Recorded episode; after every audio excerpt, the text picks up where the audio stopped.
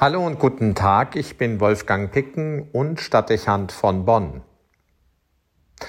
Die revolutionäre 1. Mai-Demonstration in Berlin, 354 Festnahmen und 93 verletzte Polizisten, darunter teils auch schwer verletzte Beamte mit Knochenbrüchen und Schnittwunden.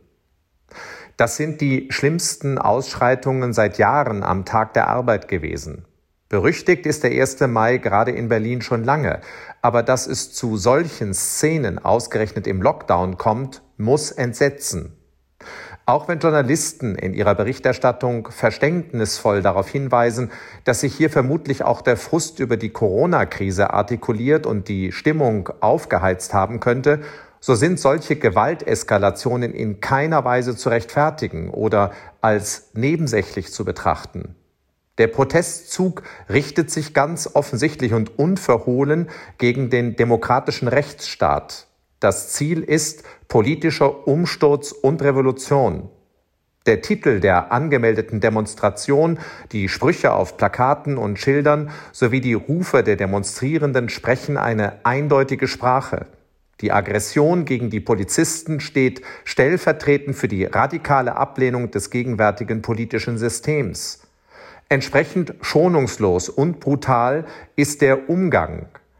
Man schlägt die Staatsdiener mit Fäusten, malträtiert sie mit Tritten und wirft Steine und Flaschen und meint damit eigentlich den Staat und die Gesellschaft selbst. Aus dem Blickwinkel der autonomen linken Szene ist die Bundesrepublik Deutschland offensichtlich faschistisch. Entsprechend hört man als lautstarke Schlachtrufe Berlin, Nazi-Polizei.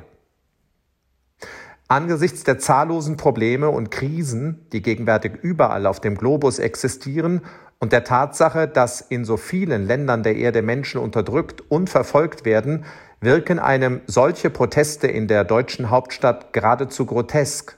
Man fragt sich, wie verblendet und radikalisiert man sein muss, wenn man unser Land so bewertet und es als legitimiert ansieht, sich mit Gewalt gegen den Staat zur Wehr zu setzen. Es ist nicht unwahrscheinlich, dass diese in Berlin wahrnehmbare politische Spannung nicht zuletzt durch fehlenden politischen Realitätssinn der Regierenden verstärkt wird. Nachdem die im Senat verabschiedete Mietpreisbremse in Berlin erwartungsgemäß an verfassungsrechtlichen Bedenken gescheitert ist, entsteht in linken Kreisen der Eindruck, es bestehe zwar der politische Wille zur radikalen Veränderung, aber dieser werde durch staatliche Gerichte des Establishments verhindert und durch Polizeigewalt exekutiert. Das dürfte die Frustration erhöhen und die Wut gegen den Staat steigern. Auf lange Sicht zahlt sich eine opportunistische Politik, so sehr es anders scheinen mag, nicht aus. Wenn parlamentarische Entscheidungen getroffen werden, die zwar den Druck von der Straße verarbeiten, aber die rechtsstaatlichen Grundlagen verletzen, fördert man am Ende die Politik und Staatsverdrossenheit und radikalisiert die Radikalen weiter. Fragt sich, um es salopp zu formulieren, wie in einem Stadtstaat wie Berlin, in dem Regierungsmehrheiten ausgesprochen fragil sind, man weiterhin mit solchen Tendenzen umgehen wird. Wie wird der Senat reagieren, wo die bereits nächste Forderung nach Enteignung von Wohnraum und Besitz auf der Tagesordnung steht?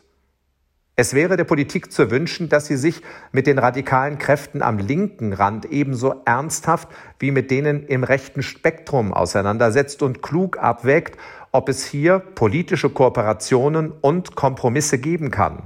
Sie stoßen sehr schnell an die Grenzen unseres Rechtsstaats und verlagern notwendige Kontroversen aus dem dafür vorgesehenen Raum des Politischen in die Gerichtssäle, in denen Debatten nicht mehr üblich sind und der Bürger ohnmächtig scheint.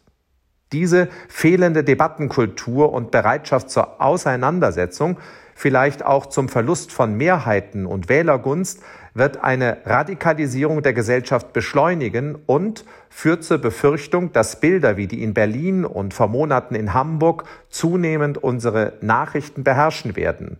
Sie sind eindringliche Signale dafür, dass es etwas in der demokratischen Kultur gibt, das nicht gut läuft und die Politik ihre Aufgabe zu wenig erfüllt.